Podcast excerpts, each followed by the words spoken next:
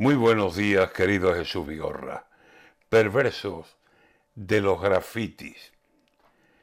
Dicen en Villamanrique, como expresión conocida, cuando alguien va de sobrado, no es mete nada para ser artista.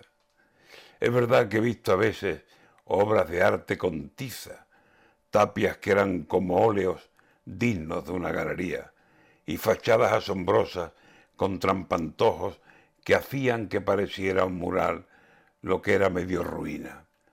Hay artistas callejeros que con gusto se dedican a convertir en belleza lo que menos se imagina.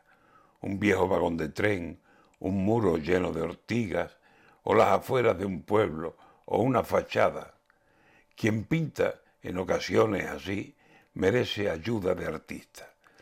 Pero cuando vienen cuatro o doscientos en pandilla, con diez latas de pintura y seis o siete escobillas, y las ideas muy claras de pintar fachadas limpias y brochear mamarrachos, porque en ellos se encaprichan, es para coger y darles seis manos de manolinas. Pintamonas que no saben qué hacer para sus pamplinas y al final autorretrato es su obra de porquería.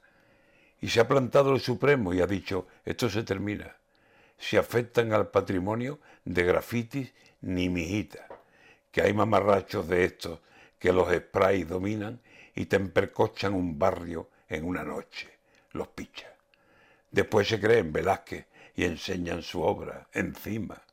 Pues que les corten las alas y si un monumento pintan, que los condenen a estar un mes, diez horas al día, pintando bancos del parque y fachadas de capilla, a ver si los pintamonas dejan la ciudad tranquila.